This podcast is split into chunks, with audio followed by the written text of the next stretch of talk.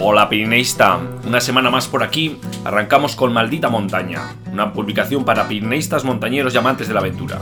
El Pirineo fue la línea de salvación para muchos judíos que huían de la barbarie nazi en la Segunda Guerra Mundial. Largas y peligrosas marchas con cazadores de montaña acechando en los puertos ponían a salvo a quienes se arriesgaban a cruzar la frontera. Hemos tenido una agradable y muy instructiva charla con Pep Cole sobre todos estos temas y muchos más. El autor acaba de sacar al mercado su novela La larga siesta de Dios, ambientada, como no en los Pirineos, durante la Segunda Guerra Mundial y en la cual pues se muestran estos, esta cordillera como la única opción de escape. Llévatelas. Te mantendrán los pies secos. Si consigues sobrevivir, pégame un toque. Para evitar que la civilización le intoxique, decide huir. Y adentrarse solo en estos parajes, perdido en la naturaleza salvaje. Oh, Dios mío. ¿Qué he hecho? Siento a que tengas que caminar 1600 kilómetros para... Termina la frase. ¿Por qué tengo que caminar 1600 kilómetros? Travesía presenta Maldita Montaña, aires de altura para toda la semana con Eduardo Azcona y Enrique López. Sientes sola? Estaba más sola en mi vida real que aquí. ¡Hay alguien por aquí!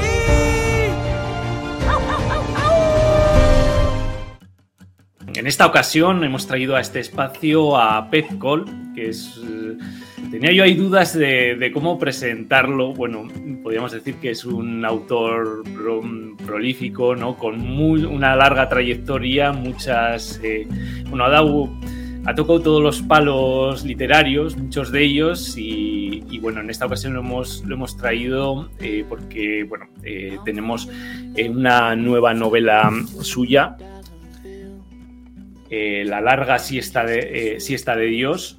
Pero también lo que yo, te quiero presentar como un, apasionado de los Pirineos, porque bueno, yo creo que, que los Pirineos de alguna manera eh, son, son tu musa, ¿no? Siem- siempre vuelves ¿no? en, en todos esos libros a, a los Pirineos y, y bueno, eh, también es, eh, es tu tierra, ¿no? Y, y me imagino que, que, que- que es, es la inspiración, ¿no?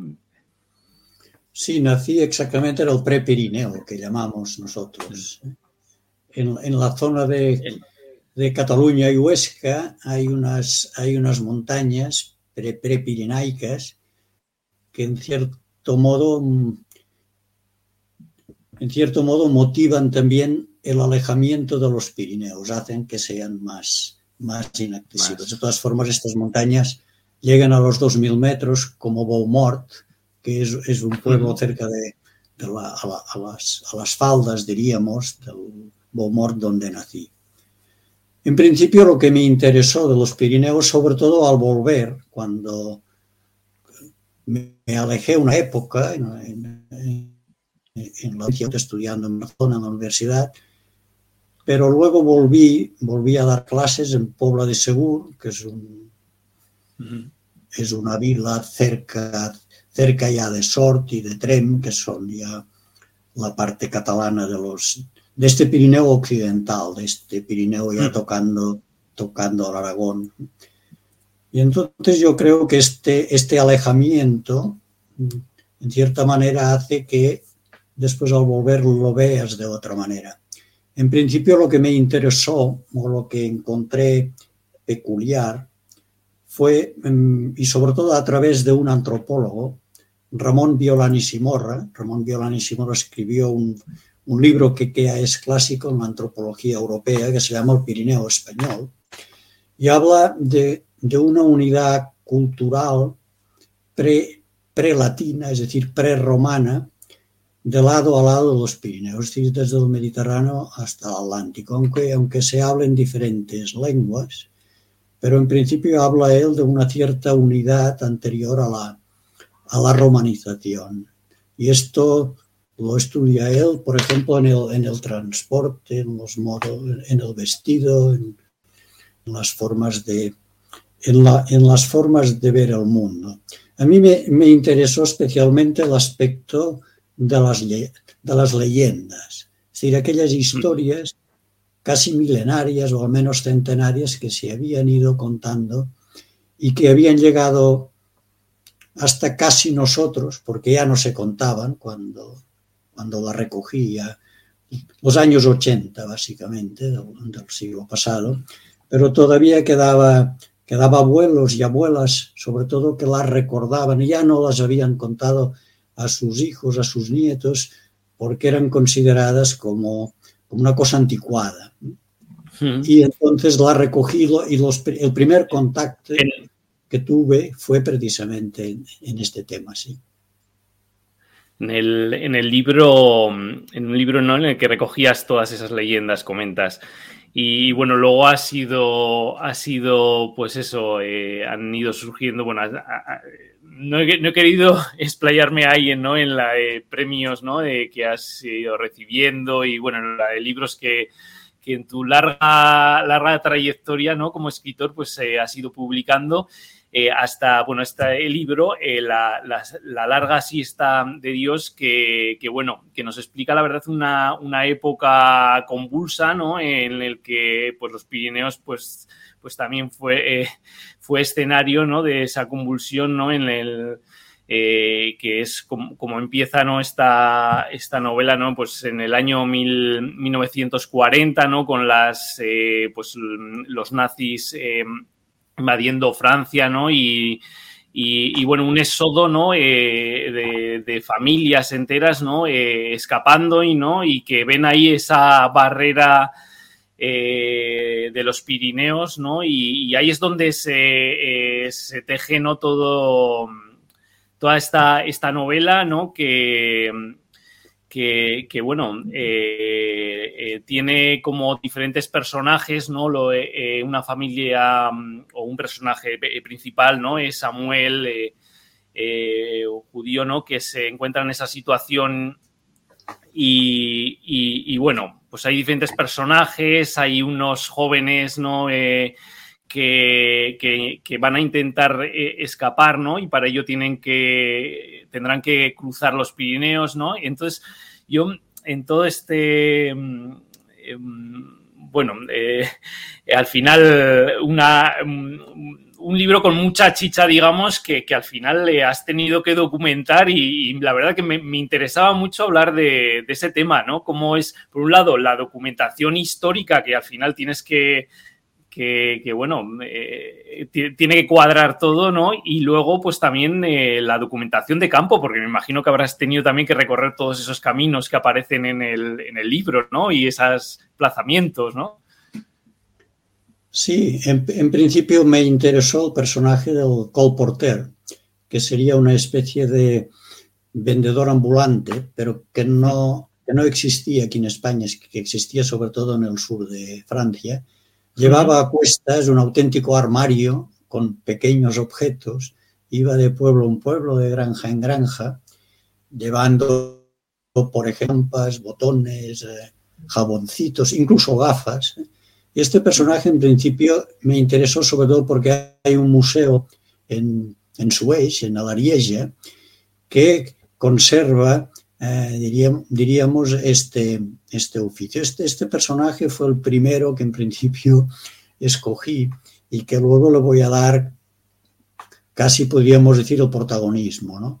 Luego también el orfanato este, el orfanato de la Cruz Roja Suiza, que lleva ya huyendo desde, desde Bélgica y desde Alemania por la, por la investida de los nazis y que se y que se establece cerca de Toulouse, cerca de Tolosa, como dicen en Occitán, y, y entonces, pues cómo van siendo acorralados por los gendarmes y por los alemanes, porque hay que tener en cuenta también que en el sur de Francia a los judíos los perseguían los gendarmes, los detenían los gendarmes, no la Gestapo principalmente.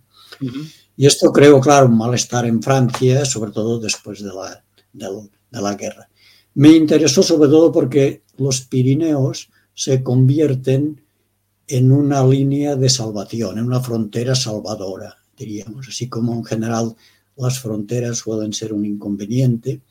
En este caso se aparece como una como, sobre todo a partir del año 42-43. En principio no, en principio Franco devuelve a los fugitivos al otro lado, pero después así que ve que la guerra puede cambiar de, puede cambiar de signo, pues entonces ya autoriza, autoriza que se queden, que se queden en España, pero que se vayan después.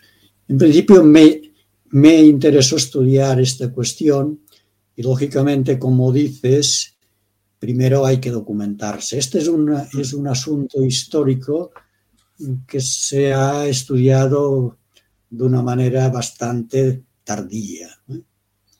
En principio, desde Francia no le interesaba demasiado, porque era un tema bastante inquietante y según cómo se ve vergonzoso de la manera como las autoridades de Vichy habían mandado, habían mandado convoyes al, al exterminio, convoyes de judíos presionados lógicamente por los nazis, pero eran ellos los que... Y luego también, no sé, desde la parte española tampoco le interesaba demasiado aparecer Franco como salvador de los judíos, al, menos en principio. Luego, sí, luego ya, ya, en fin, a Israel le han, queda un poco, España queda muy, muy bien en este sentido, porque al menos no los devolvían a, a, a los nazis, al menos a partir del, a partir del 42-43. Y claro que es, digamos, una, lo que decías, es una barrera que es la, salvación, pero también no deja de estar, pues eso, con sus peligros y me imagino, pues, bueno, pues ahí al cobijo de cabañas de pastores escondidos, eh, siempre el acecho de los gendarmes, ¿no? Eh, y, luego me imagino eh, siempre con el apoyo, bueno, y que aparece, ¿no? Que en, es una constante en la novela, bueno, al final los, los vecinos de, digamos, del, territorio, ¿no? Como con esa solidaridad, ¿no? Pues ayudando, ¿no? Pues en ese, eh, en ese, en esa huida, ¿no? Eh. Sí, también esta huida, esta huida de, de, estos jóvenes es peculiar también porque, porque son adolescentes, van por su cuenta, no tienen un guía ni un pasador, han huido ellos del orfanato porque ven que, que tardan mucho, que, que, se lo están pensando demasiado y ellos que ya llevan cuatro o cinco años, porque estos están internos desde el año 1938, cuando en Alemania hay, hay la tragedia aquella del, de la noche de los, de los cristales rotos. Entonces es, ellos ya, ya huyen y entonces eh, es, una, es una huida peculiar también, también porque es en zonas rurales y la población rural y sobre todo la gente de montaña tiene una relación especial también con estos jóvenes y con los judíos en general. El, antisemitismo, por ejemplo, en Francia es prácticamente inexistente, al menos en estas zonas. Quizá en las ciudades algo porque era una cuestión histórica también, venía de lejos en Europa, es decir, pero no hay el antisemitismo de estos diez años, sobre todo eh, insidiado por los, por, los nazis. Y entonces estos, estos en principio, huyen de, de sus mayores también, es decir, no solo de los gendarmes y de los y de, los alemanes. Hay que tener en cuenta por eso que en el caso de los alemanes no es la Gestapo la que, la que está en, los puertos de montaña. Son un cuerpo especial de alpinistas, llamaban cazadores de montaña, y son jóvenes alemanes procedentes de la Baviera y de, de Austria, muy, muy aficionados a las montañas, y estos son, llevan incluso una Edelweiss en la gorra, es decir, no llevan la calavera a la gorra como, como los, los SS ni la Gestapo, uh llevan una Edelweiss. Entonces suelen ser jóvenes que, en fin, en cierta manera les gusta más la montaña, el ambiente este, que no, que no cazar judíos o es, es, decir, tampoco les gusta o se encuentran cómodos con esta, con esta disciplina prusiana ¿no? de, los, de los alemanes. Esto hay que tenerlo en cuenta también. ¿eh? de, lo, de, de lo, las compañías estas de alpinistas especializados sí, claro. en frontera, en montaña, sí. Y bueno, un poco para documentar todo, bueno, para, para coger los matices, ¿no? La inspiración para, mm, para esas descripciones, ¿no? Sobre todo en la, en la huida. Me imagino que habrás, te habrás tenido que calzar las botas también, o. Porque bueno, sí, ya sí, tienes, eh, me, me, consta que eres también apasionado de la montaña, ¿no? Sí, sí, en mi juventud había hecho bastante esquí de montaña, en el Aneto, por ejemplo, en la zona, en la zona más del, del Pirineo occidental que llamamos a Cataluña. De hecho, como más, la zona esta, la zona del Pirineo de Lleida y, de, y, y, el de Huesca, es el más elevado, por tanto, también para los deportes de montaña, sobre todo para la nieve, es, es en fin, don, donde aguanta más, donde aguantaba más y aguanta más también.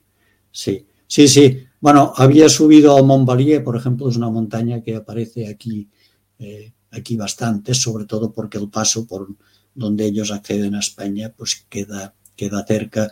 Había subido, había ascendido una vez hace 25, 30 años, pero ahora he vuelto porque, claro, cuando quieres escribir sobre algo tienes que, tienes que pisarlo, tienes que, que, que en fin, que drapearlo. Tienes que vivirlo de alguna manera. ¿eh? Tustarlo, respirar el aire y ver también, incluso fui también a primeros de junio, que es cuando ellos huyen, para ver también en qué situación estaban, por ejemplo, estas canales. Claro, son canales que mirando cara norte, la parte, uh -huh. la parte francesa, eh, aguantan mucho más el hielo y la nieve. Entonces, cuando ellos pasan a principios de junio, se encuentran también en, una, en una situación técnicamente complicada también y sobre todo porque ellos no tienen, no tienen experiencia. Sí, esta, y lo, lo, que no te he respondido antes, es que posteriormente han salido historiadores que han, que han estudiado precisamente esta, este éxodo, ¿no? que había quedado sí. bastante olvidado. En Cataluña, en concreto, Josep Calvet hizo su tesis doctoral sobre esta huida. ¿eh? Montañas de la Libertad, por, por ejemplo. ¿eh? Y después también desde, desde, antes ya desde la, de, desde, el, desde la vertiente, podríamos decir, norte, desde, desde Francia también habían empezado, pero pero tardíamente también, ¿eh?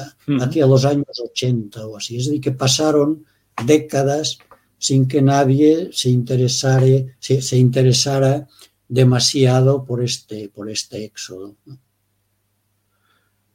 Que, que, bueno, en, en, la actualidad sí es verdad que se les ha dado, o sea, se les ha dado de alguna manera valor eh, estableciendo ya a nivel, bueno, digamos, puedo decir, eh, turístico, o bueno, se han creado unas rutas, ¿no? Sí. Que, que al final, bueno, también es una manera de, de aflorar, ¿no? Esa, ese, esa historia, ¿no? Eh, que se conozca esa... Eh, que sea también un memorial, ¿no? De, y, y bueno, eh, creo que, que, escogiste, digamos, para emplazar la, esa huida, ¿no? El, el, camino de la libertad, ¿no? El, si nos puedes un sí. poco comentar, ¿no? Por dónde discurre. Sí, el camino, es... el camino de la libertad, este, es decir, conocido, todos son caminos de la libertad, de hecho. Sí. De, de, de, hecho, los Pirineos son como un colador ¿eh? Por, por, los puertos, por, los, por las carreteras también en los extremos, porque ya sabes que el Pirineo es eh, en el centro es, es casi inaccesible y en cambio por, por los lados, eh, por, por, la zona de, por la zona de Girona y por la zona del País Vasco es accesible, accesible en coche y en ferrocarril. En cambio por, por el centro es por donde es por donde huye, por donde era más difícil, pero también era, era menos vigilado, ¿eh? sobre, sobre, todo, sobre todo en el invierno y bueno, y en, claro, era, era, era, era mucho más áspero en este, en este sentido.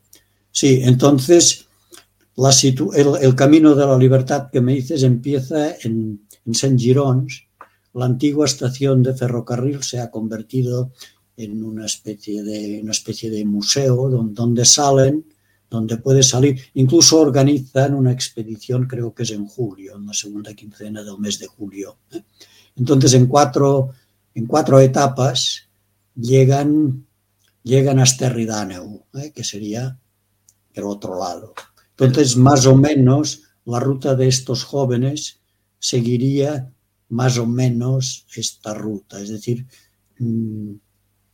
atraviesan la frontera por un collado que llaman de la, del, al coll de la pala clavera, o el, el, collado de la pala clavera. La pala clavera es una, es una, es, es una montaña cara sur, muy abundante en, en pastos, es muy buena para, las, para, los pastos, y estaría más o menos cerca del, del Montbalier. El Montbalier ya es un sistema un sistema de montañas, como una pequeña cordillera que se dirige hacia el norte, hacia, hacia Francia, y esto queda un poco más al sur. Este, este de 2.550 metros creo que es, es de los más elevados, ¿eh? porque al lado hay, por ejemplo, el de Salau. Salau es un puerto mítico, de, sobre todo para los, para los exiliados españoles de la, de la República. El puerto de Salau tiene unos 2.000 metros, como el de la Bonaigua por carretera, es muy accesible, pero claro, allí los alemanes, eh, estos duaneros alemanes de que he hablado uh -huh. antes, estos, estos cazadores alpinos, como si dijésemos, montaron una, una aduana fija, tenían en Salau. Entonces ellos iban por los lados, en este caso ya un poco más, un poco más a poniente tenemos la pala clavera cerca de, del Valle de Arán. ¿eh? Uh -huh. Es decir, que salían al Pallars, como si dijésemos, cerca de este Ridáneo y Sort.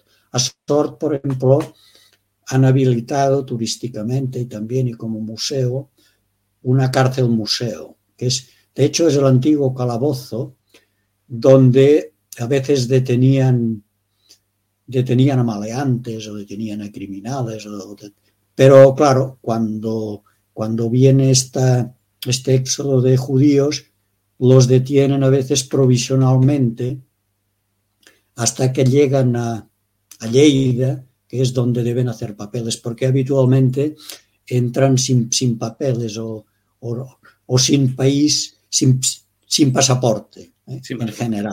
¿eh? Luego, hay Andorra, que Andorra es un caso aparte, porque claro, era un país era, era un país independiente, es un país independiente, y entonces Andorra, según cómo, era más complicado porque dentro, de, dentro del Principado había también agentes de la, del, de la Gestapo que espiaban y que te podían devolver al otro lado en cualquier, en cualquier momento. Madre mía. Y luego entre, bueno, de todo ello también hay, digamos, como en todo, ¿no? Y aparece en algún, bueno, personaje, ¿no? Del, del libro que, el, que el, digamos, en las eh, en medio de, digamos, de esta guerra y de, estos dramas, ¿no? Que se estaban enriqueciendo, ¿no? Que ahí aparece, digamos, el, el extraperlo, ¿no? Y cómo cómo, bueno, pues eh, complica también a estos jóvenes, ¿no? Sí. Eh, en, de algún modo esta actividad, ¿no? Que, que, bueno, que también es una, es una constante, eh, ¿no? Sí, el, el, el extraperlo, ¿no? En, en, en, la línea fronteriza, ¿no? Sí, las dos actividades. El extraperlo es lo que llamamos el mercado negro, interior. El extraperlo siempre interior. La venta de de mercancías que, que, están reguladas y que no se pueden vender directamente. Y esto se ve sobre todo en el personaje, en el, en el, en el Maurice, eh, que tiene de hecho hmm. la finca, el convento donde se alojan, este, se alojan este orfanato, sí, es de, de este potentado francés que en principio ve con buenos ojos la invasión alemana, sobre todo porque les defenderá del comunismo, que es el temor que tiene una determinada clase francesa en aquella época. Y luego también el contrabando. El contrabando sería ya de, de un país de un, de un país. país. a otro. En este caso, muchos de los pasadores y de los guías son antiguos contrabandistas. ¿eh? Y que en este caso también, y sobre todo Andorra, en fin, se habla de crímenes también en este sentido, ¿no? que, que acompañarían a veces alguna expedición solo para robarles, o, y, en fin, hay toda una leyenda negra en Andorra sobre, mm. sobre estos guías, ¿eh? que no está comprobado porque sería complicado, pero bueno, se, se habló en determinada época que había ocurrido realmente situaciones muy, muy dramáticas. ¿eh? Pero en general, en general el guía o pasador, claro, hay, hay dos clases también de estos guías. Unos son, lo hacen por su cuenta, habitualmente cobrando, ¿eh? y luego hay también redes de pasadores, ¿eh? redes establecidas ¿eh? que te reciben de un, porque no solamente pasan judíos, sino también pasan, pasan jóvenes franceses, desertores, que quieren llegar a África África, que todavía es, bueno, Argelia o Marruecos, que, que, todavía es un protectorado francés, para reintegrarse al ejército. ¿eh? Y luego hay también pilotos ingleses abatidos, porque, bueno, sobre todo a partir del 43-44 hay muchas operaciones de la aviación del, de la aviación inglesa, muchos pilotos que caen caen en paracaídas, pueden salvar la vida y tienen ya llevan ellos una, como unas rutas que hay que seguir para, para llegar a España. Y cuando llegan a España, bueno, aquí se tiene que, que quedar uno, un tiempo, depende, depende cómo, cómo vaya la guerra, ¿eh? porque Franco últimamente cuando ve que los ingleses pues, quiere estar, quiere es, es, quedar mal, y entonces ya les acoge y les facilita también para a veces de Lisboa o a veces desde otro puerto puedan regresar a Inglaterra o pueden, o, o pueden ir a Estados Unidos, por ejemplo, o en el caso de los judíos a Palestina. Que ahora que dices Palestina, bueno, el, por no, no, no, destripar tampoco, pero bueno, también aparece ¿no? El, esa, eh, el, ese, ese, mm, ese bueno, destino final, ¿no? De, de, algún personaje, ¿no? Que, que, bueno, van a, a, Palestina, ¿no? A, digamos, a ese nuevo eh, país creado, ¿no? Israel. Al final de, de la novela. Sí, sí, en sí. Aquí más estos los jóvenes que ya no confían en encontrar a sus padres, ¿eh? porque son jóvenes alemanes y de hecho sabiendo lo que ha ocurrido a los que se han quedado en Alemania, pues ya se puede, el lector ya puede suponer que pocas esperanzas tienen para queda. encontrar a sus padres. Actualmente ya se dirigen directamente a, a Palestina, ¿eh? aunque bueno, desde Barcelona, Barcelona se, se, convierte en un centro importante, sobre todo para los judíos que pasan por los Pirineos, casi todos van a Barcelona. Y entonces allí, allí hay unos hermanos portugueses, unos, unos hermanos mellizos, los Sequerra, que los acogen y que tienen dinero, es decir, los americanos pagan porque en, en, Estados Unidos hay muchos judíos todavía hoy con mucho dinero. Y entonces, como Estados Unidos tampoco quiere acoger judíos, sobre todo por la, por la opinión pública, no quieren judíos, entonces pagan, envían dinero hasta el punto que, bueno, que tienen el hotel pagado, tienen todo. Es, es decir, que son recibidos como turistas en España, no como exiliados. Luego cuando, cuando son muy, cuando, cuando, hay muchos, cuando intentan fletar un barco para, para, para Palestina. Toda vez que algunos quieren ir a Estados Unidos, por ejemplo. ¿eh? Si hay alguien que les reclama desde Estados Unidos, entonces les, les facilitan el visado para, para Estados Unidos. Sí, los que huyen el, el 43-44 y pueden llegar a España, aunque España sea, sea un país dictatorial. ¿eh? Pero bueno, qué malo debe estar Europa para que haya que buscar. Para que vean aquí la salvación, ¿no? Sí, sí, sí. Mm. Sí, porque la, la otra posibilidad sería Suiza, pero Suiza no los admite. Bueno, ellos dicen, los suizos dicen que ellos, que Suiza es una, es una barca pequeña y que si los admite se van a hundir. Es una, es una mm. metáfora también macabra ¿eh? y muy actual también sobre lo que está ocurriendo ahora con el Mediterráneo ¿no? y tantos, y mm. tantos exiliados desde el sur, desde, desde África. A veces parece que la, que la historia se va repitiendo. Se repite ¿no? de manera cíclica. Pues mm, yo creo que hemos hecho un repaso, ¿no? Y hemos conocido, ¿no? Esta, esta época, ¿no? Y esta, y estos, bueno, este, esta huida, ¿no? Que, se dio y, bueno, que, que, algún año antes eh, fue, fue en la dirección contraria, por así decir, ¿no? Eh, sí, sí. Yo un poco para terminar, sí, sí,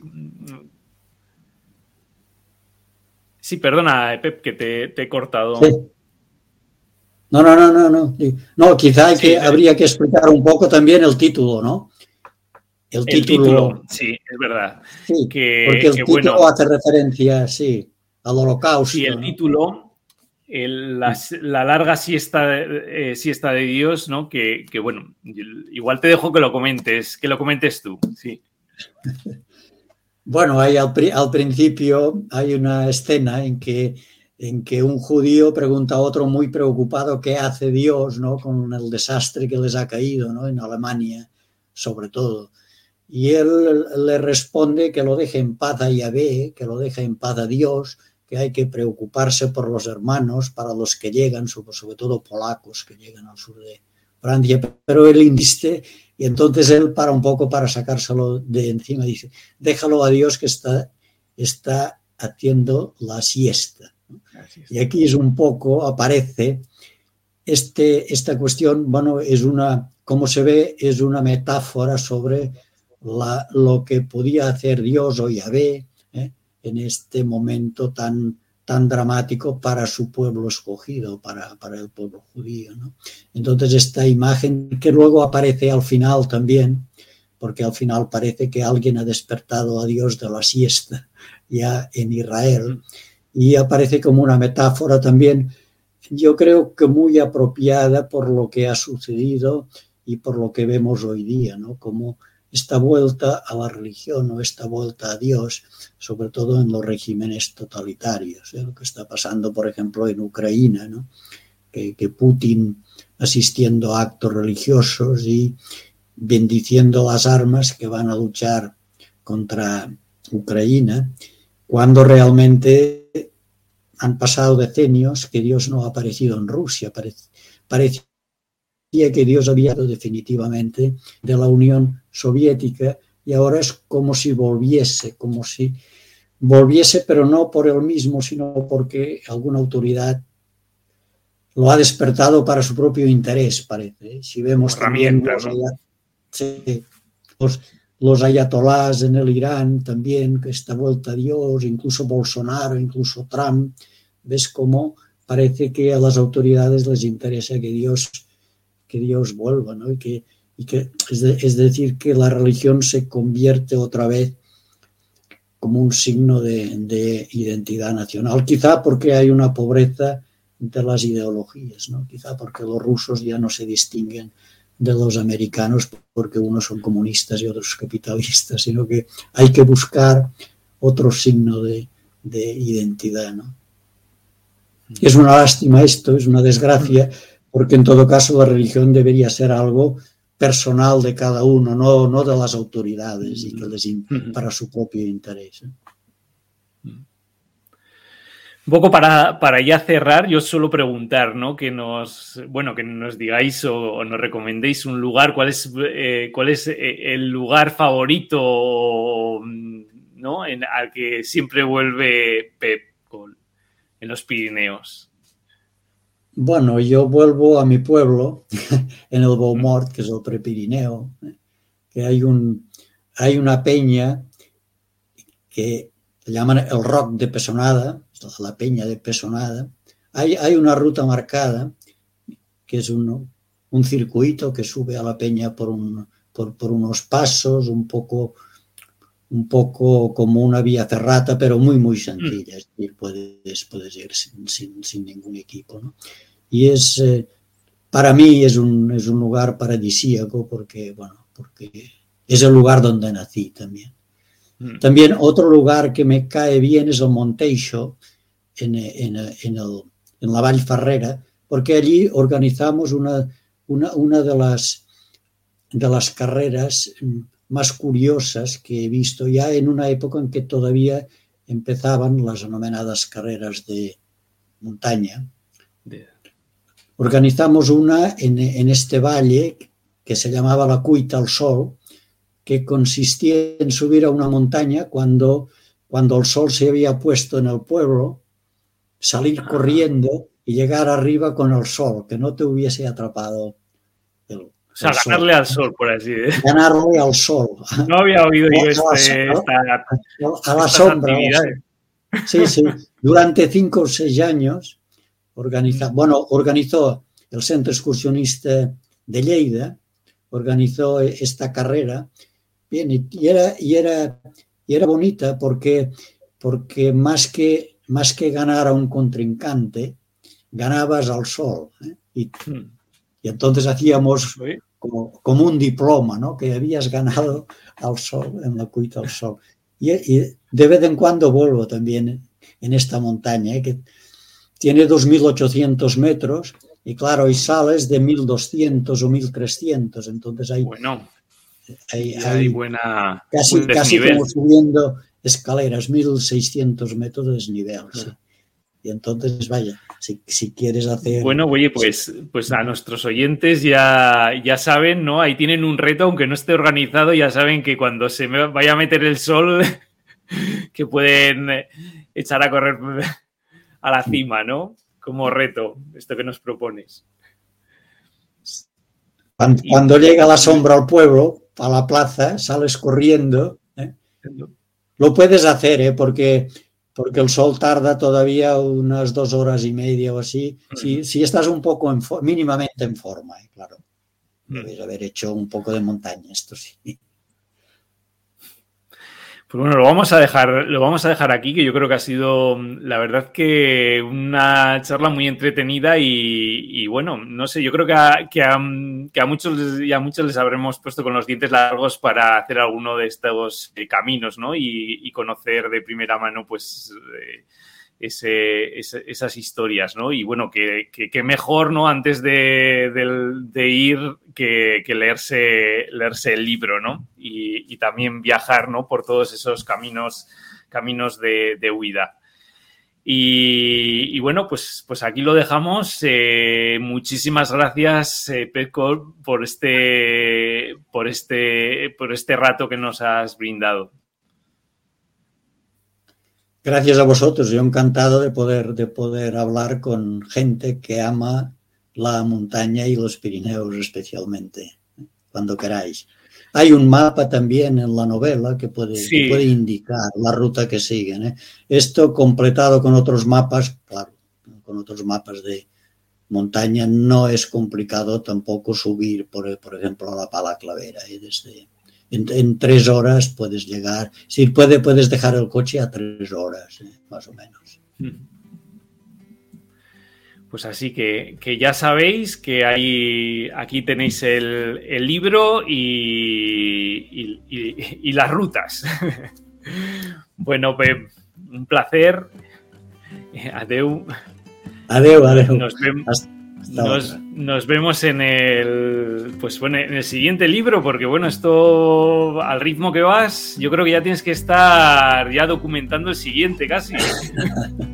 Más o menos más o menos pero bueno el de montaña a montaña es este ¿eh? porque, porque en fin, no siempre subes a, a 2600 metros ¿eh? lo dicho un placer. Bueno lo dejamos lo dejamos aquí. Adiós muy bien y como decía Jack Kerouac, porque al final no recordarás el tiempo que permaneciste en la oficina o arreglando tu casa, ve y escala esa maldita montaña.